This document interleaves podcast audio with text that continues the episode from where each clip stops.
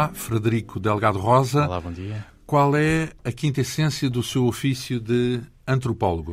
A quinta essência do ofício de antropólogo é, no fundo, ter uma grande curiosidade pela diversidade cultural do planeta é nós queremos abrir-nos aos valores, às ideias de outros povos, de outras culturas, de outras sociedades e enriquecermos a nós próprios com essa diversidade e sermos transformados por ela. A história, por exemplo, não seria suficiente para mergulhar nesse, nesse conteúdo? Sem dúvida nenhuma. A história também implica contacto com culturas diferentes, desde logo as culturas do passado, não é? Que são tão ricas. A antropologia teve numa primeira fase a sua talvez idade de ouro, podemos-lhe assim chamar, uma grande vocação para estudar as sociedades que foram chamadas de primitivas, povos sem escrita. Hoje em dia, a antropologia cultural estuda todos os povos de todas as maneiras. Inclusive o seu próprio povo, ou melhor, o povo do antropólogo. Também, sim, também, sem estuda dúvida nenhuma. É, é razoável nenhuma. e normal. Mas digamos que torna estranho aquilo que à partida lhe parecia familiar. Pelo seu contacto justamente com a diversidade, uh, põe em causa, relativiza os valores das coisas. Por exemplo, no seu caso, que povos é que estudou? Olha, eu tenho um grande interesse por eh, três grandes domínios que foram clássicos da antropologia, uh, grosso modo falando, a África, a Oceânia e a América do Norte, os índios da América do Norte e também eh, então, na Oceânia, da Europa. na Oceânia muito a Austrália também, mas também tenho um grande interesse pela África Negra. Quando falamos Austrália, aborígenes, Sim, é? os aborígenes, exatamente. E esteve lá? Ou, est não, ou estudou não sem estive. poder ir Eu sou um rato de biblioteca, eu gosto muito de lidar com etnografias que foram feitas no passado por pessoas que observaram coisas num tempo que nós hoje já não poderíamos ver da mesma maneira, porque houve um grande impacto colonial no mundo do Ocidente e, portanto, há certas coisas que já não podem ser vistas como foram. Uh, por exemplo, África. Uhum. Conhece? Chegou a viajar por lá? Conheço a África saariana, não a África subsaariana. A subsaariana conheço realmente de um modo livresco e arquivístico, uh, de um outro tempo, mais antigo, que não a África de hoje. Ora bem, é porque nós vamos falar muito mais da África negra ou subsaariana do que da África. É verdade, uh, mas está nos meus planos, com certeza, passar do, do arquivo ao terreno. Evidentemente que isto tem a ver com uh, a publicação que nos traz aqui hoje. O nosso convidado, uh, Frederico Delgado Rosa, é doutorado em etnologia e também podemos dizer antropologia, porque é exatamente a mesma coisa, é verdade, etnologia ou antropologia, e aqui diz etnologia porque foi pela Universidade de Paris, onde se usa mais a expressão corrente, digamos assim, de etnologia. Etnologia, exatamente. Em, em vez de antropologia. Uh, seja como for, é professor também de Antropologia em Portugal, na Faculdade de Ciências Sociais e Humanas da Universidade Nova de Lisboa.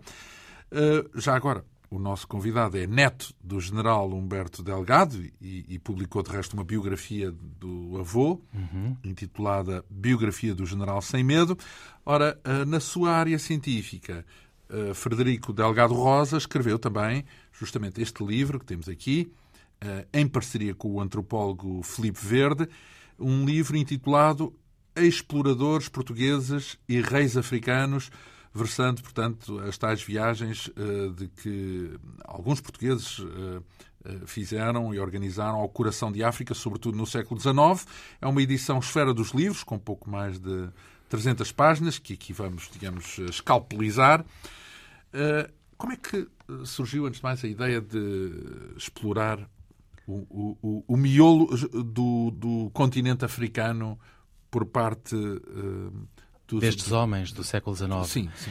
Eh, talvez as motivações não foram as mesmas na primeira e na segunda metade do século XIX. Nós temos na primeira metade do século XIX uma intenção, sobretudo, de estabelecer boas relações comerciais com grandes potentados centro-africanos, verdadeiros impérios, até mais do que reinos, que tinham sido no passado grandes fornecedores de escravos, mas agora queria-se começar realmente a orientar o comércio uh, noutro sentido, para outro tipo de produtos. E, portanto, tratava-se realmente de cimentar a relação diplomática entre o rei de Portugal e esses reis, mas sem lhes retirar a independência. Na segunda metade do século XIX, uh, ganhou-se um sentido mais científico dessas explorações, não só por parte dos portugueses, mas por parte de ingleses, franceses, alemães, uh, várias potências europeias que estavam a querer apropriar-se de África, conhecê-la cientificamente, mas por trás desse conhecimento científico já estava o germen, uma ideia de realmente de uma futura partilha do continente pelas potências europeias. Então, o que me está a dizer é curioso, porque uh, o que me está a dizer é que a intenção de explorar, chamemos uhum. assim, a África, mas explorar no sentido até pejorativo, uh, é mais recente do que na sua origem. Portanto, de... Sem dúvida nenhuma, os portugueses, ao longo do, dos séculos em que realmente fizeram aquele famoso triângulo de, de levar escravos para o Brasil, etc., um, eles não, não, não, retiraram a independência aos grandes potentados fornecedores de escravos, nomeadamente do, do centro do continente, e que ocupam este livro.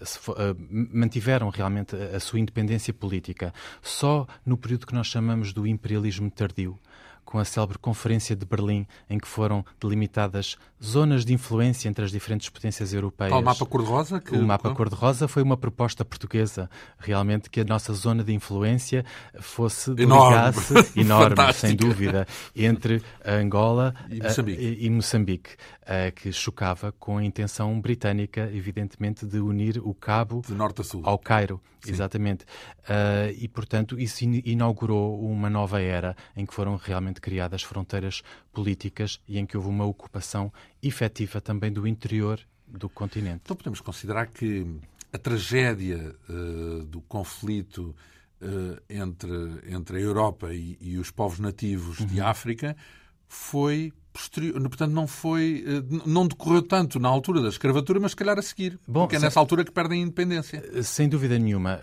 que em termos de, desta África Central, que manteve a sua independência até muito tardiamente, podemos dizê-lo, mas sem esquecer, obviamente, que a tragédia existiu para aqueles que eram uh, exportados claro. como escravos. E esse ser mau, de uma forma ou de outra, era sempre sem mau. Uh, então, e, e quem é que enviou esses exploradores. Portanto, podemos presumir que eh, no princípio do, do, século XIX, uma vez que fez essa diferença entre uma altura e uhum. outra, no princípio do século XIX era mais por iniciativa dos comerciantes, é na, isso? No, no, na primeira metade do século XIX, realmente havia uh, iniciativas quase que diríamos mais locais, porque havia uma colónia portuguesa no litoral de Angola, como havia, como havia em Moçambique. E, portanto, eram iniciativas que tinham que lidar com sinergias locais muito, Uh, mas embora houvesse uma sanção uh, metropolitana, uma sanção metropolitana que uh, dava o acordo e a, a, iniciativa de realmente se fazer. Falamos de exploradores, não necessariamente antropólogos, não é? Exploradores são pessoas que iam ver o que é que havia, quem é, quem é que lá vivia. Sem dúvida nenhuma. No miolo do continente. Nós temos aqui exemplificativos na primeira metade do século, temos militares. E temos também figuras a que são chamados de sertanejos, que eram homens, no fundo, comerciantes que conheciam o interior ou que conheciam indiretamente o interior por terem uma série de intermediários africanos ou uh, mestiços, luso-africanos. aventureiros, não? Eh, eram, eram aventureiros. Levavam vidas de aventura sempre na miragem de um grande enriquecimento que nunca acabava por vir.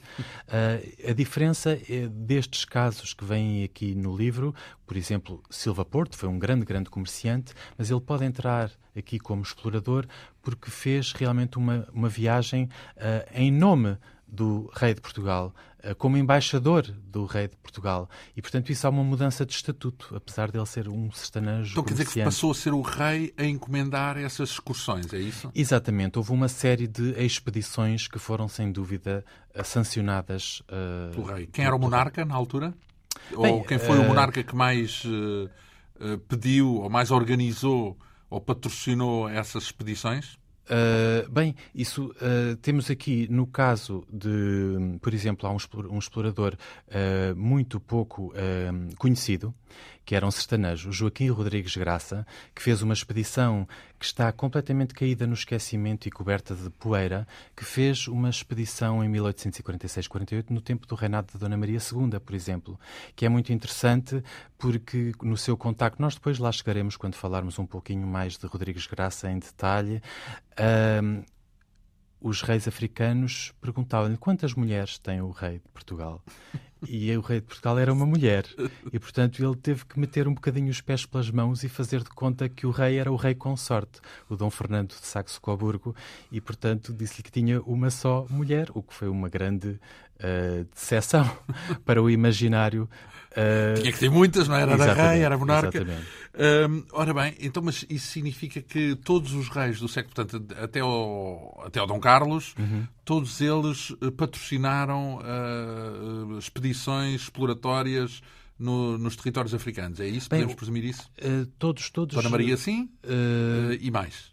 Sem dúvida, temos o, no tempo do Dom Luís, uh, as expedições, uh, as mais importantes estão no reinado do Dom Luís, uhum. sem dúvida nenhuma, em que aí entrou em cena uma instituição também tão, tão importante como o próprio governo, como o próprio Estado português, que foi a Sociedade de Geografia de Lisboa, que é onde existe, e ainda hoje existe, no coração de Lisboa, e é legatária realmente de um espírito de missão científica um relativamente à África. na Inglaterra, não é? Foi um exemplo seguido, tomado do, do, das sociedades de geografia que se criaram pela, pela, Europa fora, sem dúvida nenhuma, mas no caso português, com imbuída realmente de um espírito de, de nacionalismo exacerbado, de uh, voltar a erguer realmente a grandeza de Portugal e, e, ligando estas novas expedições científicas, já, dos anos 1870 e 1880, que é o período mais importante no século XIX das nossas expedições científicas em África,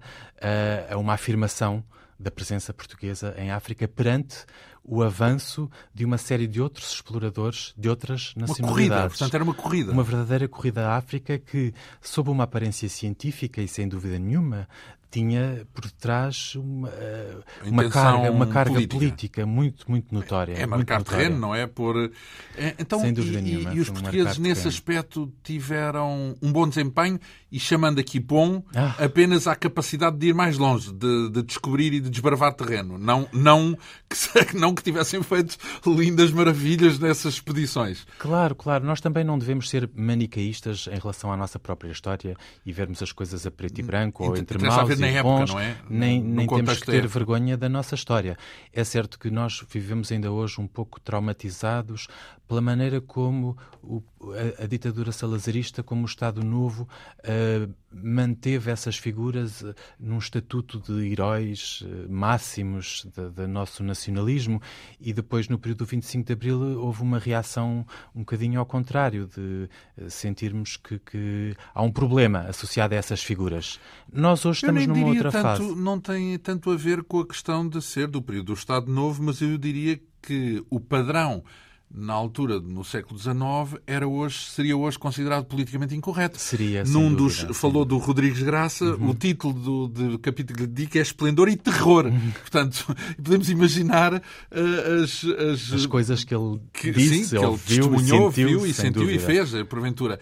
E, portanto, eh, é só, é só, é só nesse sentido que pode, podemos considerar hoje, mas uh, concordemos com esse ponto de vista, que é, é, é muito confortável estar a dizer que tudo aquilo era, muito, era incorreto, mas na altura o que conta era o padrão na altura, não é? é na altura e, e era até havia, era motivo havia, de admiração. Não? Na altura não havia uma sensibilidade única por parte dos exploradores, eles eram todos muito diferentes na maneira como se relacionavam com os africanos e com as culturas africanas do interior, uh, menos tocadas, embora tocadas pela influência cultural europeia e portuguesa, em particular, ao longo de séculos de presença portuguesa em África. Nós temos um caso que, infelizmente, é de uma leitura muito difícil porque muito extensa.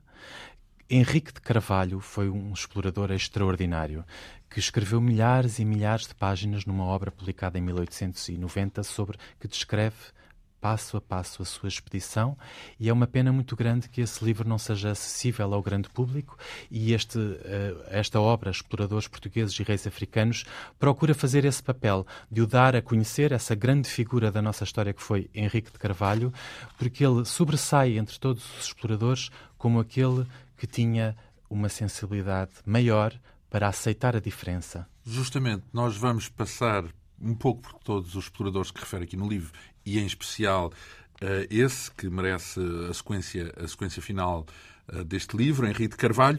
Mas antes disso, como é que se orientavam? Porque não havia satélites, não é, não é verdade, na altura. Portanto, como é que se orientavam? Os mapas, até imagino que eram muito rudimentares, não é? Essa é Do miolo. Questão. Uh, como é que se orientavam? Basicamente. Era à toa? Não, não era à toa. É porque, na verdade, os exploradores portugueses percorriam caminhos, eles tal como os, os, outros de outras nacionalidades europeias, percorriam caminhos que não eram virgens. Eram caminhos que já eram Dos trilhados, já eram trilhados uh, justamente pelo comércio dos sertanejos uh, e dos intermediários africanos de há vários séculos entre o litoral exportador de escravos para as Américas e os grandes fornecedores de escravos do interior de África. Então, aquela e, portanto, imagem que temos do explorador com uma katana a cortar as é um, lianas... É um não... mito, é essencialmente um mito que foi muito criado até mais pelos exploradores de outras nacionalidades do que pelos exploradores portugueses. Porque os exploradores portugueses muitas vezes diziam, eu estou a falar daqueles da segunda metade do século século e, em particular, dos anos 70 e 80, o grande período das explorações científicas, que diziam os verdadeiros exploradores são os, são os, sertanejos, os sertanejos e foram os sertanejos verdadeiros dianteiros, pioneiros, pioneiros da civilização portuguesa e realmente uh, e, e isso aconteceu. Não eram eles, não, não estavam perdidos lá no meio da nada. Então, mas se esses mesmo assim orientavam-se como? Ou seja, não era, era com bússola? mapas. Era... Não, não era com mapas nem com bússolas. Era um conhecimento puramente empírico. E... Os rios, por exemplo, Sim, não tinham certeza, aí um por, por referências, importante? por referências geográficas dos rios e outros pontos geográficos e humanos. Um, nós temos um caso que é também muito interessante, que é o justamente de António Silva Porto, que conhecia a África como a palma da sua mão e, no entanto, não a era... África portuguesa. Sim, a África portuguesa e não só. Uma África de, de influência portuguesa, mas independente da orla angolana. Hum. Uh, mas com a qual realmente a orla angolana tinha essas relações de comércio. O Zaire, é isso? O futuro Zaire? Uh, bem, também entra, também entra a parte do Congo, sem dúvida nenhuma, que depois com a Conferência de Berlim os portugueses quiseram afirmar que a Foz do Congo e todo o reino do Congo está há tantos séculos sob influência portuguesa, mas depois eh, era tão, era tão cobiçada aquela Foz daquele grande rio que acabou por ficar para o rei dos belgas, literalmente falando, Leopoldo II. Mas houve um encontro em 1853 extraordinário entre duas figuras. Silva Porto, sertanejo, que estava realmente numa expedição com cobertura régia como embaixador de Portugal, uh, e um, o explorador mais célebre, talvez, de todos os tempos, até eu atrever-me a dizer, pelo menos no caso de África, David Livingstone, o escocês e missionário e explorador escocês David Livingstone, que estava no coração da África, na capital do grande império do Barotes, e, Isso é, é onde atualmente? Ah, era muito vasto e, e, e entre diferentes. Uh, Rodésia? Percorre, sem dúvida. Aspas, percorre, portanto, sem dúvida. Zimbábue? Os, os, os diferentes. Uh, uh, Angola, Zâmbia, Zimbábue estão todos implicados aqui no, no, no. E então. Encontraram-se e... Para grande surpresa do Livingstone, aparece-lhe um europeu à frente, no coração da África. Que ele achava que era o primeiro e que não havia ali nenhum outro. Já lá estava um. Estava, eh, eh, o, o Silva Porto, justamente. O Silva Porto. E ele nem lhe passa logo pela cabeça que fosse um português e começa-lhe a perguntar se fala inglês, se fala francês, se fala italiano, qual é o grande espanto dele. Não devia ser espanto nenhum, mas foi um espanto que era um português. Bom, e então uh, começa a ficar nervoso, porque ele queria apresentar-se na Europa como, como, o primeiro. O primeiro e como um herói realmente numa África virgem. Uh, e então apresenta a Silva Porto um mapa possível na época, mas um mapa que não estava totalmente preenchido, mas tinha algumas referências importantes para que Silva Porto identificasse onde estavam. Onde estavam. E Silva Porto não sabia ler mapas, não sabia ver coordenadas e não, sabia, não podia responder. Ah, então é como e se o primeiro, Sentiu-se extremamente humilhado extremamente humilhado, uh, e depois uh, David Livingstone, na sua obra, veio a descrever Silva Porto como um mestiço negreiro, traficante de escravos, o que foi um abalo muito, muito forte para Silva Porto, porque ele Bom, não era mestiço, também não é por aí que vinha mal ao mundo se fosse ou não fosse mestiço. Mas não Na era. altura, se calhar, era não um era. problema. Uh, Quer dizer, depende, depende. Em Angola não era assim tanto problema porque havia mestiços realmente com uma, um estatuto bastante elevado até e que eram inclusivamente senhores eh, de escravos já do antigamente e alguns até continuavam uh, já num tempo em que era ilegal uh, de forma clandestina. Mas, eh, mas era um vilipêndio relativamente a Silva Porto que se ressentiu muito, muito e veio dizer que era indigno de David Livingstone ele ter escrito essas coisas sobre ele próprio. Então, mas eh, disse isso no sentido de desvalorizar quem tinha chegado primeiro, é isso? Sem dúvida, para se autovalorizar. Este chegou, mas foi ao calhas. Mas não era um verdadeiro europeu. Não era, não, não era, não era um verdadeiro, europeu. europeu. Exatamente. ah, pois, era aí um está a tal história mestiça... a mestiçagem. Decadente, dizia assim. Sem dúvida nenhuma. Havia uma ideia no século XIX por parte de povos nórdicos, europeus, anglo-saxónicos, germânicos, não só os mestiços, os próprios portugueses, que os portugueses eram um povo decadente, que tinha tido o seu momento de glória com os descobrimentos e a expansão, mas que estava decadente. E até às vezes havia Isso algumas ideias aquela, racistas. Lembra-me aquela frase de que os ingleses uh, são nossos aliados e, e se tivermos uh, uh, amigos destes, quem é que precisa de inimigos? É verdade, é verdade. Portanto, amigos, amigos. A história da onça. Bem, uh, falando da, da, da, deste, desta sucessão de, de, exploradores portugueses, já vimos então. então e Silva Porto tinha sido de facto o primeiro? É isso? Podemos concluir nessa, dentro desse contexto? Uh, não foi uh, Livingstone? Não, sido... ele não, ele não foi o primeiro, mas há uma diferença crucial em relação a Silva Porto: é que Silva Porto escrevia escrevia, escrevia. Ele tem um diário que está na sua quase totalidade inédito, o que é extraordinário. Um manuscrito. Leu? Uh, sim, foi, foi, lido para este livro, sem dúvida nenhuma, o diário, uh, aliás, por um nosso colaborador também, Gustavo Rubin, que se dedicou mais especificamente a manusear a parte manuscrita do diário de uh, Silva Porto. Nunca foi editado? É extraordinário, não é? Foi editada uma parte do diário, mas são muitos volumes, são muitos volumes e que em estão que ele na conta Sociedade de Geografia de Lisboa, conta, conta as... em que ele re relata todas as suas deslocações, viagens de comércio e os costumes locais.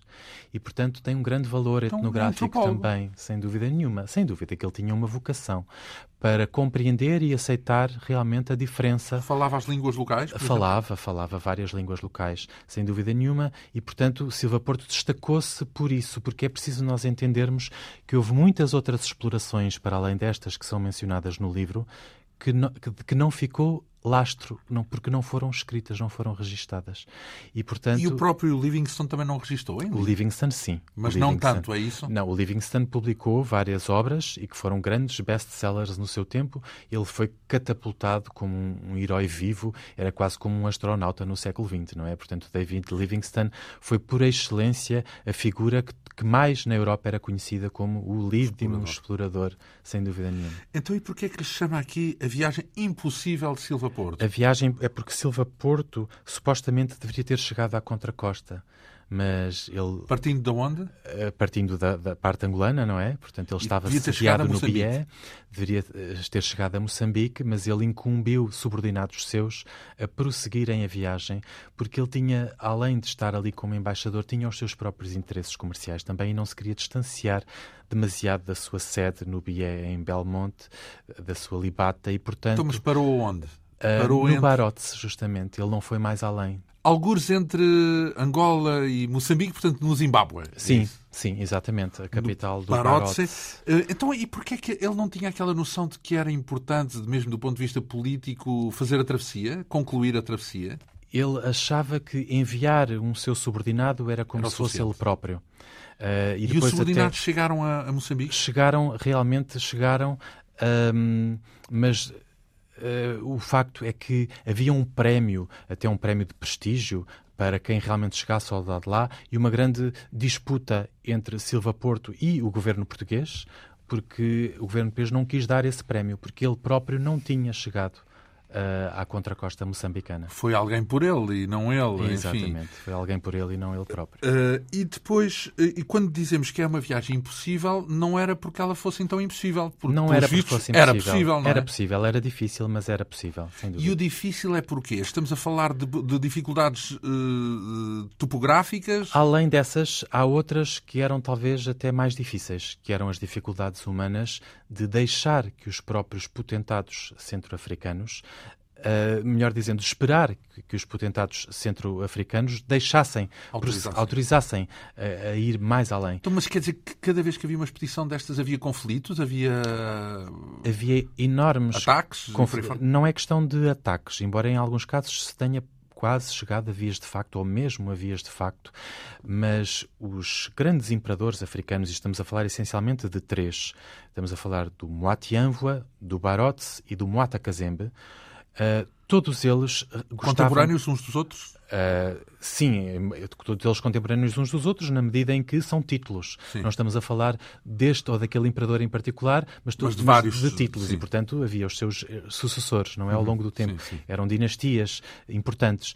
Uh, todos eles, quando chegava uma embaixada de, de um calibre de tal, deste género, uh, ficavam, não vou dizer prisioneiros, mas quase ficavam retidos durante um período muito longo nestas cortes. período longo era o quê? Ah, um período longo poderia ser um ano, poderia ser dois anos. Ou, em todo e caso, retidos sempre naquele sentido em que sentiam que era um risco prosseguir sem a autorização do monarca local e, portanto, condicionados. Exatamente. Para o monarca local, uh, a chegada de uma embaixada deste tipo tinha um grande apelativo, que eram todos os presentes que eram levados de artigos produzidos na Europa e que eles não tinham acesso senão através do, do, comércio. Por exemplo? Uh, desde armas, a tecidos, a pólvora, a miçangas, uh, enfim, uma, uma, um conjunto enorme de, de, de, de, artigos que eram extraordinariamente apelativos. Podemos acrescentar caixas de música, espelhos, facas, copos, uh, artigos vidro, em vidro, portanto. artigos em vidro também muito apreciados, artigos de prestígio, uniformes militares e outros que eram extraordinariamente apreciados. E, portanto, os reis africanos queriam extorquir até quase ao tutano uh, as expedições e as expedições não podiam deixar-se extorquir dessa maneira, porque tinham que prosseguir e voltar a dar presentes aos, que se, aos senhores que vinham a seguir. Mesmo que não fossem imperadores tão importantes como estes centro-africanos, era sempre necessário dar presentes. Então, mas disse aí que uh, uh, houve situações onde chegou a vias de facto, isto é, onde chegou mesmo a haver uh, ataque, conflito, houve, guerra. sem dúvida, no caso do, do nosso famoso Serpa Pinto, Alexandre de Serpa Pinto, talvez o mais romântico dos exploradores portugueses, Uh, Capelo Ivens, Capelo, Ivens e Serpa Pinto, em 1877, iniciaram a expedição conjunta. A verdade é que, de certa forma, rapidamente se zangaram. Capelo e Ivens com Serpa Pinto. Porquê? Porque tinham sensibilidades muito diferentes. Então. Uh, Serpa Pinto era um romântico exacerbado, fervoroso, que queria uh, ser catapultar-se para o panteão dos heróis vivos que eram os exploradores europeus e, portanto, fazer uma travessia célere de Angola à contracosta. Ah, portanto, o, o, que o distinguia era essa velocidade, era, era, era, a, a sim, rapidez era, com que ele queria fazer. Era a rapidez e era o objetivo, mais do que científico, ser intrépido e heroico. Isso era aquilo que realmente o movia. E Capelo Ivans? Capelo Ivans não, era um homem muito mais virado para a ciência, de querer fazer as coisas com calma, sem pressas, sem arrobos românticos, nem de estar a pôr em causa uh, por onde é a exposição poderia seguir uh, caminhos que não levassem forçosamente à contracosta. E, portanto, isso separou-os. Uh, e Serpa Pinto decidiu seguir sozinho, decidiu-se seguir sozinho, mas Quando está sozinho, claro. não é bem sozinho. Não é sozinho. Sozinho em termos europeus. europeus porque cada explorador ia sempre acompanhado de uma importante uh, caravana de carregadores e, e figuras africanas animais figuras também? Não. luso-africanas, uh, alguns tipo animais, tipo cavalos, embora ou... cavalos não, eram mais uh, bois e coisas do género. Um, mas um, Separaram-se? Eh, separaram-se e, e Serpa Pinto ficou com, digamos, um, um espólio mais reduzido em termos dos presentes, do armamento, de tudo aquilo que compunha as suas necessidades. Ah, foi tipo 50-50? É isso? Eu levo metade e tu levas outra metade? mais ou menos. Não lhe sei dizer, contabilizar exatamente ao pormenor, mas obviamente que. Então, mas isso era um problema, é isso? O facto de ficar com menos. Com certeza. Bens. Ele eh, era um problema, porque os potentados esperavam presentes à altura da sua dignidade. É preciso ver que nós estamos aqui a falar de uma África. Então, mas eles não seguiram em todo o caso o mesmo caminho, é isso? Não, de maneira Escolheram nenhuma, trajetórias de maneira diferentes. De maneira nenhuma. A, a Capelo e Ivens acabaram por embrenhar-se uh, numas zonas uh, pantanosas sem grande interesse. Foram de Benguela até às terras de Iaca, que foi o título do seu livro, uh, numa primeira expedição que foi um fracasso. Literalmente foi um fracasso. Só depois, na década seguinte... Fracasso porque o é que é, que é ser um fracasso? É não, não voltar? Foi um fracasso porque não tinha grande interesse uh, político nem comercial. Portanto, para Portugal não tinha grande interesse. Uh, e, portanto, e não tinha o tal elemento da heroicidade. E, portanto, enquanto Serpa Pinto, repare-se bem, o seu livro, Como Eu Atravessei a África, o próprio título já diz tudo. Põe lá o eu. Como Eu Atravessei a África, Sim. é o, o, ideal romântico do herói masculino, uh, branco, europeu, Uh, sozinho em África, não é? Sim, Embora tivesse e a, e a empreitada todo aquele séquito, todo aquele é? séquito de colaboradores africanos e luso-africanos à, à, sua volta, uh, foi publicado primeiro em inglês e em Inglaterra, How I Crossed Africa.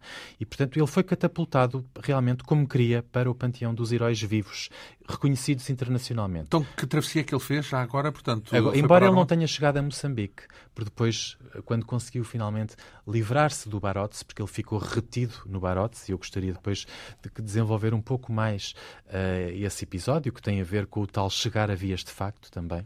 Uhum.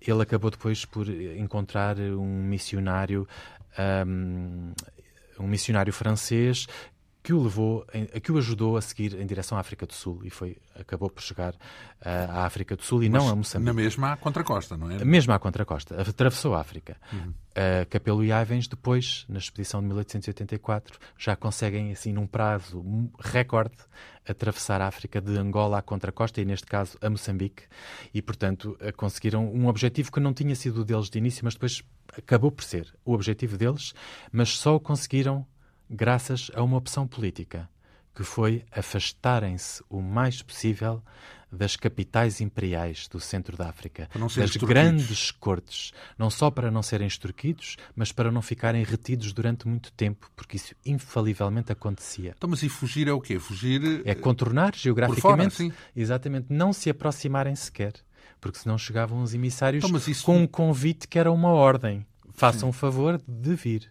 Façam favor de vir. Aliás, quando eles contornaram o Barotes pelo norte, receberam uma intimação dessas, mas lá Fugiram conseguiram, conseguiram então, mas seguir e, e, qual, e qual era o tal capital. episódio de conflito que O tal que episódio de conflito. Ora bem, um, vamos por partes. Uh, Serpa Pinto chega realmente à capital do Barote já muito despojado. Não tinha presentes à altura da dignidade de um imperador tão importante como o imperador. Falamos do Moantianvoa? Não, estamos a falar do Barote. Sim. O Moatianvoa está relacionado com Joaquim Rodrigues Graça e depois, mais tarde, uh, também nos anos 1880, com Henrique de Carvalho. Uhum. Um, mas no Barotes, ele já não tinha, por exemplo, um grande uniforme militar para oferecer ao imperador, que era uma coisa expectável. E então ofereceu-lhe aquilo que tinha, que era um uniforme de lacaio de uma casa nobre de Lisboa. Mas, felizmente, o imperador não tinha os códigos culturais para perceber que aquele uniforme era de lacaio, era de lacaio e, portanto, ficou muito satisfeito.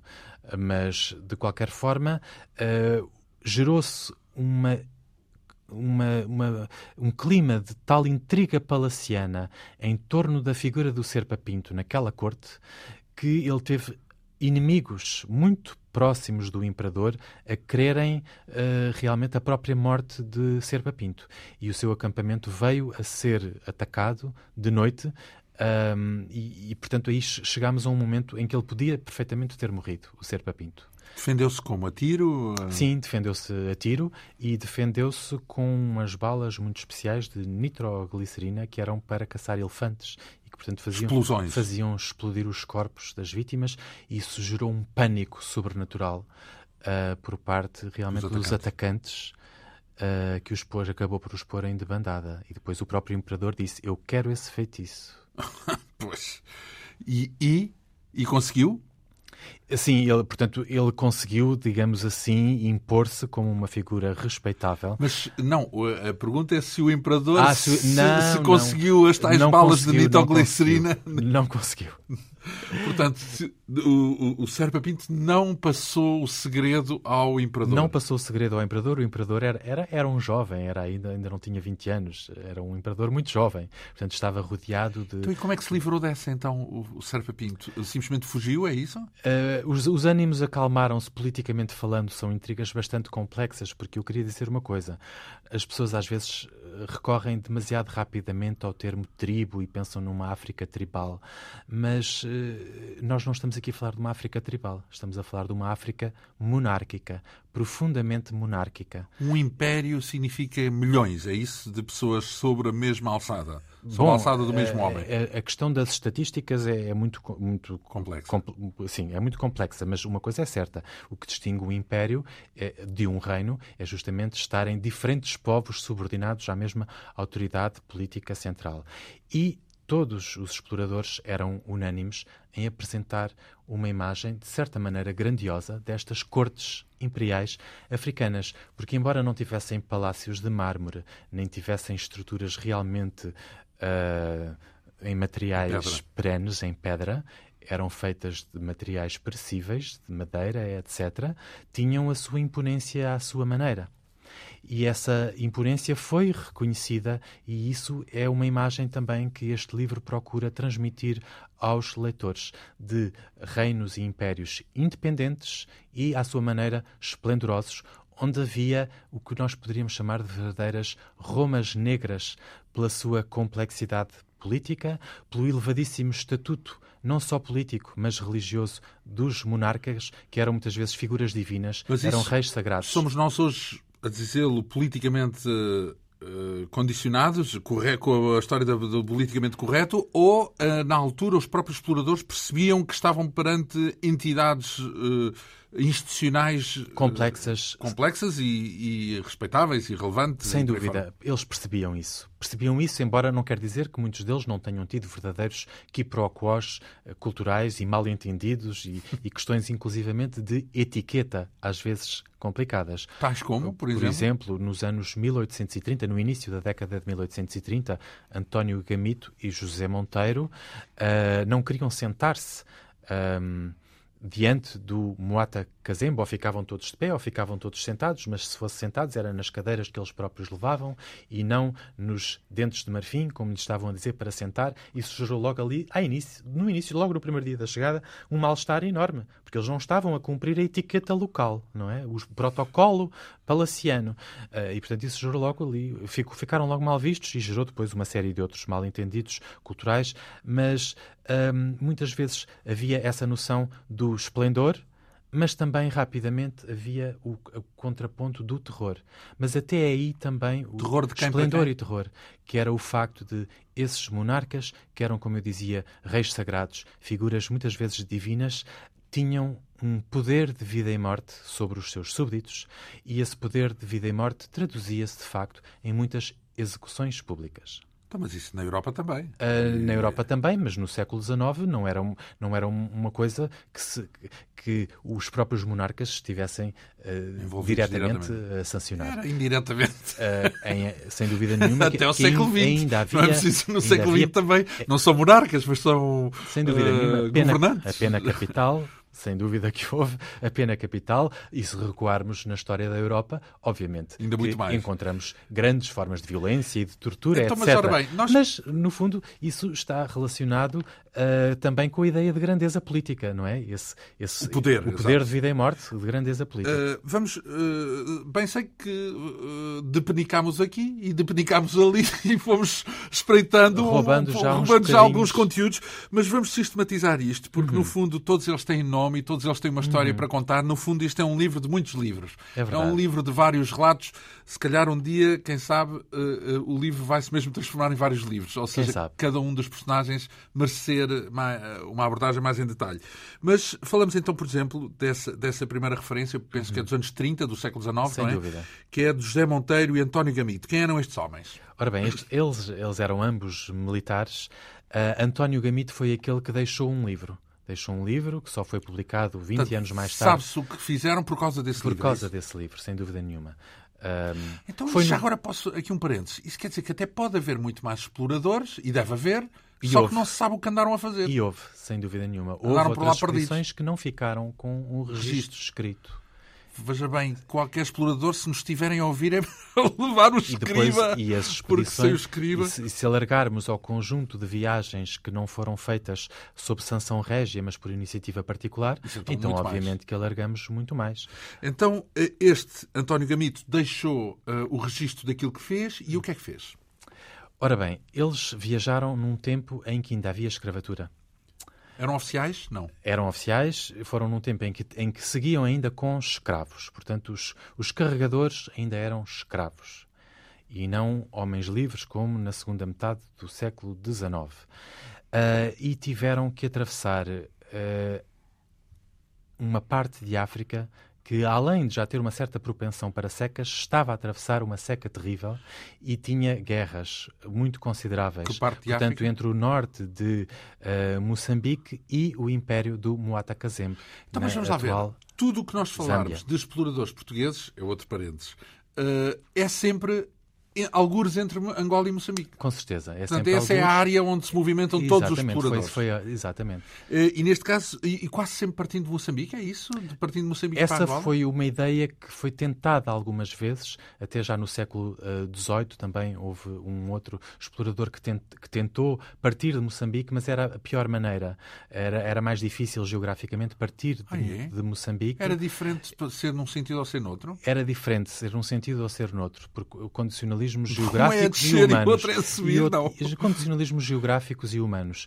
Uh, e, e, a verdade é que uh, eles uh, passaram por um autêntico deserto, que estava acentuado nas suas características de deserto por secas que estava a haver muito acentuadas e por questões de guerra também entre, entre diferentes uh, populações e foi uma fome absolutamente horrível que se instalou nessa travessia e quando chegaram ao Muata Kazembe já iam verdadeiramente numa condição deplorável fisicamente. Os próprios Uh, os próprios oficiais que iam à frente da expedição sofreram muito. Uh, tiveram... Mas não havia, não podia. Estamos, estamos em África, não há uhum. animais, não se caça, não. Os animais, quando há falta de água, afastam-se. E, portanto, uh, quando se está a atravessar nada, zonas sem água, também faltam os animais para caçar.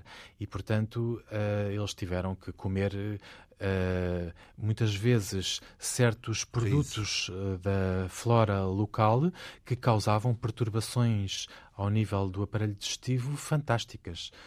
Ora disenteria, ora prisões de ventre terríveis, em que ficava todo o estômago como uma pedra durante semanas e, portanto, situações muito, muito complicadas a esse nível. Morriam pessoas nessas? Ah, sem dúvida nenhuma, morriam e morreram muitos. Mas estamos a falar aqui dos carregadores, dos, dos escravos? carregadores. Morreram, morreram escravos, carregadores e morreram uh, comerciantes que se agregaram, uh, comerciantes portugueses Ai, que se agregaram. Quer dizer que eles não eram os únicos portugueses? Não eram os únicos portugueses, havia uns cinco, mais ou menos. Portanto, eles eram os chefes da expedição e houve alguns comerciantes portugueses que se agregaram e que também morreram? a ela. Uh, morreu pelo menos um, pelo menos um que me lembro agora, morreu. Sem dúvida nenhuma. E estou-me a lembrar agora de um pormenor curioso. Esse que morreu deixou de herança a António Gamito um burro. Era o, o, único burro da expedição e os outros até, porque os outros uh, uh, eram uh, carregados por tração humana, por machilas, não é?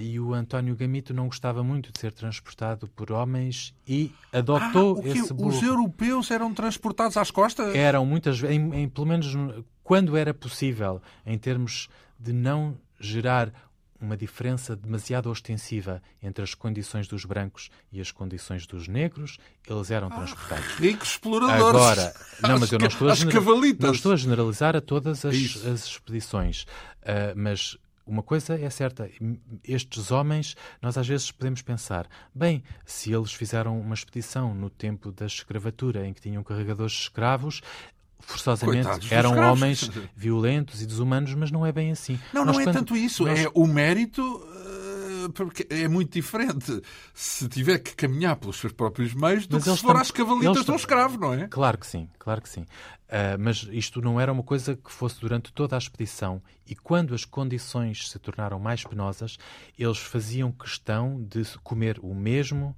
que todos os escravos comiam e seguir a pé uh, e não estar com privilégios, porque também corriam riscos de sublevação e, e de havia fugas. Sublevação? Havia fugas organizadas de noite de escravos. E, portanto, era preciso gerar ali um equilíbrio em que os escravos não tivessem que ir propriamente com gargalheiras ao pescoço e pudessem, uh, digamos, participar de certa maneira. Ah, mas e podiam, as... até podia acontecer que fossem com as tais gargalheiras? Podia acontecer. Gargalheiras, imagino que Quando... eram uh, Sim, correntes. É eram correntes que eram colocadas à volta do pescoço. Colares metálicos. Pés, e isso podia acontecer quando tinha havido alguma situação de fuga ou de rebelião, podia acontecer, mas os estes homens preferiam, em todo o caso, tentar criar bom ambiente com os escravos uh, e estava eu a falar daquele burro que tem uma certa graça porque o António Gamito herdou esse burro e foi nesse burro que ele decidiu fazer a entrada triunfal na capital do Moata Kazembe. E uh, os casembes nunca tinham visto um burro na vida. E o animal também teve uma, umas reações de, de relinchar ou de zurrar, zurrar, mais propriamente, os cavalos é que relincham, de, de zurrar e fazer um, umas mostradelas de dentes e umas quase umas risadas por entusiasmo de toda aquela gente em redor que um, o António Gamito diz que o burro, no fundo, lhe emprestou a ele uma dignidade que nunca teria sido possível na Europa por parte de. Uma, uma rica herança, podemos... um burro, Foi uma boa uma herança. herança. O certo é que o ambiente muito rapidamente azedou naquela corte por uma, série de, uma série de quiproquos culturais e faltas de cumprimento de etiqueta. Tais como? Uh, tais como a questão de quando é que eles sentam, quem é que senta, se senta na cadeira, se não senta na cadeira. Isso gerou logo ali uma série de complicações. Ah, o, o tal caso Agora, logo ao início. Há uma coisa interessante, é que os portugueses não estavam interessados em receber em troca dos presentes que davam um, escravos. Não queriam escravos, até porque tinham que os alimentar e eles uh, dependiam ali para alimentar. Mas a moeda de troca era normalmente escravos, é isso? Isso era aquilo a que estavam habituados os potentados centro-africanos, era utilizarem essencialmente homens. homens, para, em troca de produtos europeus. E escravas, uh, já agora? Ah, justamente, escravas também. E uh, foi uma das razões pelas quais houve um, também um mal-entendido enorme uh, que muito indispôs o Moata Kazembe contra estes portugueses foi que ele lhes ofereceu mulheres e os portugueses estavam praticamente a querer rejeitá-las e a não as querer. Não, não, queriam, não queriam, não escravos, fossem mulheres ou fossem homens, não queriam mais bocas para alimentar, que era o grande problema deles. Porque eles ali, para alimentarem os próprios carregadores que tinham levado, de quem é que eles dependiam? Dependiam do Muata Kazembe, dependiam do imperador e, e, portanto, dos fornecimentos de alimento, porque eles não levavam. De eles não claro. levavam. Tinham já atravessado um deserto, já se tinham despojado de tudo aquilo que pudessem ter como uh, alimento obtido Quanto no tempo caminho. é que demoraram, já agora estamos a falar de um prazo, o tempo que demoraram até chegar a, ao tal império de Olha, Kazembe? demoraram meses e meses, não me lembro agora exatamente quais, mas pareceram anos. Foi Sim. uma coisa absolutamente penosa. terrível, muito, muito penosa. Um, e, e mas então, mais penoso ainda, se calhar, foi a permanência também de longos e longos meses na capital do Barotse, em que eles às tantas... Não, estamos a falar de Kazembe, Desculpe, é? na capital do Kazembe, muito obrigado, uh, na capital do Kazembe, porque eles às tantas o que já só queriam era verem-se dali para fora. E a, começaram a descrever... O... Em direção que é? A Angola já? Reg... Ou não, não, regressarem, regressarem. Já não tinham qualquer veleidade de continuar. Isso era uma hipótese que eventualmente poderíamos ir mais além, uh, mas também não era uma coisa obrigatória no projeto da, da expedição. Vamos, o essencial vamos fugir era daqui. Uma... fugir daqui, exatamente. Começaram a descrever o Moata Kazembe como um sanguinário que só os queria extorquir de tudo e mais alguma coisa sem dar nada em troca. Porque aqui houve também um mal-entendido. É que o Moata Kazembe estava habituado a só retribuir verdadeiramente os presentes que lhe davam no final de uma longa, longa estadia. Podia ir dando de vez em quando um mirambo, um presente pequenino, só para dizer: Ah, eu não me esqueci que me deram isto e hei de vir a dar. Porque eles muitas vezes dependiam de marfim que ainda estava por caçar, de elefantes que ainda estavam por caçar pelos seus súbditos, por uh, figuras políticas menores que estavam subordinadas e, e, portanto, iam protelando, protelando e ao mesmo tempo queriam ah, porque é que vocês estão a guardar todas as coisas que trazem, porque é que não me dão logo tudo de uma vez? E os portugueses tinham uma missão diplomática, mas também queriam que as coisas fossem estabelecidas no seu devido valor. Portanto, não se queriam desfazer de artigos de luxo que tinham dado imenso trabalho a levar até lá e podemos falar de coisas como uh, artigos de vidro que a maior parte deles, imagine-se, partiram-se no caminho e só sobreviveram uns quantos. e logo por azar foi das primeiras coisas que o imperador quis e exigiu que lhe dessem tudo o que levavam em vidro e eles já pouca coisa tinham porque depois de todos aqueles sobressaltos tinha-se partido. Mas quando ele descobriu que havia ali um determinado candelabro ou que havia ali um determinado hum, hum, chapéu de sol.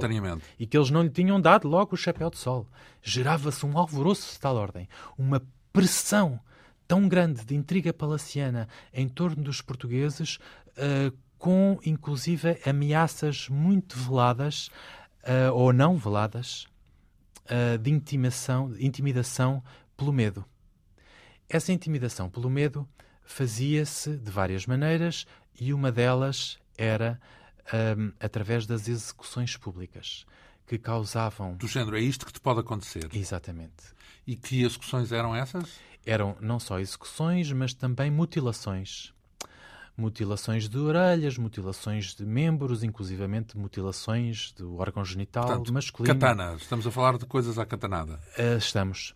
E então uh, o Moata Kazembe chegou a fazer execuções públicas desse género, em que segundo o testemunho, o testemunho de António Gamito, e António Gamito é muito prezado por todos os historiadores desta região, inclusivamente dos historiadores anglo-saxónicos do século XX, que dizem que está ali uma fonte muito valiosa Credível. que deve ser tida muito, muito seriamente em conta, António Gamito. E o próprio António Gamito diz no início do livro: tudo isto que eu descrevo se passou exatamente como eu descrevo, não tenho aqui qualquer intenção de florear, de edulcorar ou de tornar mais negro. Tudo isto que te escrevo, te escrevo a quem? Que descrevo. Que ah, descrevo, muito bem, muito. Descrevo, em descrição, sim. Na descrição que ele deixou, o seu, o diário foi essencialmente um diário. Uh, e, portanto, segundo ele, o Moata Kazembe chegou a dizer sim, porque isto que eu estou aqui a fazer a estes negros, se eu quiser, faço muito bem aos brancos porque vocês não são ninguém, porque não venham aqui armar-se em como sendo uh, o rei, vocês são apenas emissários do rei, etc, etc. Uh, e houve um dia em que o António Gamito e o José Monteiro uh, saíram de, dos seus aposentos e encontraram, a pouca distância, dois pênis que rapidamente perceberam serem humanos e ficaram, obviamente, muito chocados. Portanto, tinham sido ali colocados para os aterrorizar. Sem dúvida nenhuma. E, e logo dois. Eles eram dois e estavam ali dois pênis humanos e, obviamente, que foi uma medida de, de coação, de terror, de, de, terror psicológico exercida sobre eles, num, num braço de ferro enorme para eles realmente se despojarem de tudo. E eles acabaram por o fazer como medida. Deram tudo? Deram praticamente tudo, uh, exceto algumas coisas que enterraram e que conseguiram manter escondidas, mas tiveram. Para quê? Para que serviria? Se depois queriam ir embora, não? Depois não acabaram, não acabaram por voltar para trás? Sim, mas eles no voltar para trás eh, também voltavam a ter a lenga-lenga. Se chegassem, encontrassem algum representante de algum potentado, tinham que dar também presentes, além de que necessitavam deles para obter alimentos. E, e, acabaram por conseguir eh, livrar-se de, de, de, fim desse de império muito, de Kazembe? Acabaram por se livrar ao fim de muito, muito custo, de muito, muito medo, que foi aquilo que mais marcou esta expedição. O título do capítulo é Do Deserto ao Desespero porque eles começaram pelo deserto e depois do deserto ainda lhes esperou aquilo que, que tiveram no Mata Kazembe foi um desespero total e realmente foi uma, uma expedição muito fracassada e com o António Gamita a dizer uh, não, se tentem, não se tentem mais expedições ao Mata Kazembe. Uh, bem, isso foi uh, a Via do Norte, chamemos-lhe assim, porque uh, estamos sempre a falar da tal ligação Angola-Moçambique. Uhum. Se quisermos ter uma visão no mapa. Angola está ligeiramente mais a norte do que Moçambique, de algum modo. Uh... Era, o Cazembe era um desvio pelo norte, sem dúvida Exatamente. Era um desvio pelo norte. Uh, mas ainda há outras, uh, outras rotas. nós temos neste livro a, a descrição, nomeadamente, da expedição de Rodrigues Graça, também de Silva Porto, já aqui falámos dele, mas depois poderemos também falar em detalhe. Sem dúvida que talvez os nomes mais conhecidos, digo eu, não sei se é por causa da toponímia e das ruas, será Serpa Pinto e Capelo Ivans.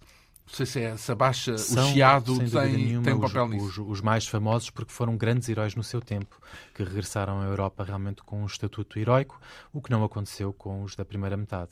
E depois Henrique de Carvalho também, neste livro, significa, pois, que a nossa conversa vai se prolongar por mais uma semana para passarmos mais ou menos em, em pormenor os percursos destes uh, heróis. Já agora, uh, uh, aquilo que, que é estranho é que todos estes territórios foram descobertos estamos a falar de 1800 e qualquer coisa, não é? Portanto, foram, tinham já 300 anos. Isso significa que não houve nenhuma estratégia de exploração do território apesar dele ter sido descoberto muito mais cedo. De, de, e descoberto é uma força de expressão. Mas Na verdade, já era uma ideia muito antiga dos portugueses de ligar Angola a Moçambique por via terrestre e foram tentadas algumas expedições noutros séculos. Uh, mas isso é realmente uma, uma, outra história, que não é esta. É, o século XIX é, por excelência, o século das explorações. Por exemplo, a famosa Pedra de Yalala. Lembra-se outras... do, do que significa a Pedra de Yalala? Por exemplo. Enfim, é uma, uma pedra que é encontrada no interior de África e que é reveladora da presença de europeus, de portugueses, eh, que eh, terão chegado uh, muito mais ao miolo de África. É uma história realmente da qual nós só temos uh, vestígios. E muitas coisas aconteceram que não ficaram uh, registadas. Estes todos que descreve aqui no livro são baseados nos relatos dos próprios? Nos é relatos dos próprios, sem dúvida. E que estão depositados aonde? Esses relatos, a maior parte deles foram publicados e, portanto, existem sob a forma de livro, embora, em alguns casos, existam manuscritos originais e, em alguns casos, mais extensos Mas até. livros aonde? Não há por aí nas livrarias, imagino. Alfarrabistas, o caso bibliotecas... de Serpa Pinto Capelo e Ivens têm-se mantido reedições, até muitas vezes de bolso, às vezes até destinadas para um público mais juvenil, mas são uma exceção. Ora bem, nós podemos uh, começar por pegar aqui neste seu livro, seu e de Filipe Verde. O nosso convidado, Frederico uh, Delgado Rosa, num certo sentido, sistematizou uh, todas estas, chamemos-lhes aventuras, peripécias e, e algo mais do que isso e que estão condensados neste livro intitulado Exploradores Portugueses e Reis Africanos, justamente a tal relação uh, uh, que, que, o senso comum muitas vezes acha que era uma série de brancos a cortar lianas e não foi bem assim, foi mais complexo do que isso. estas viagens ao coração de África no século XIX e que mereceu este livro com a chancela da Esfera dos Livros, eh, e que nós trouxemos aqui hoje e que vamos voltar a trazer para a próxima semana. Muito lhe agradeço esta vinda aqui à Rádio Pública, eh, o nosso convidado Frederico Delgado Rosa, com quem marcamos encontro para a semana. Fica combinado. Esta edição da Quinta Essência com produção, realização e apresentação de João Almeida. Obrigado pela atenção. Regressamos dois a oito dias.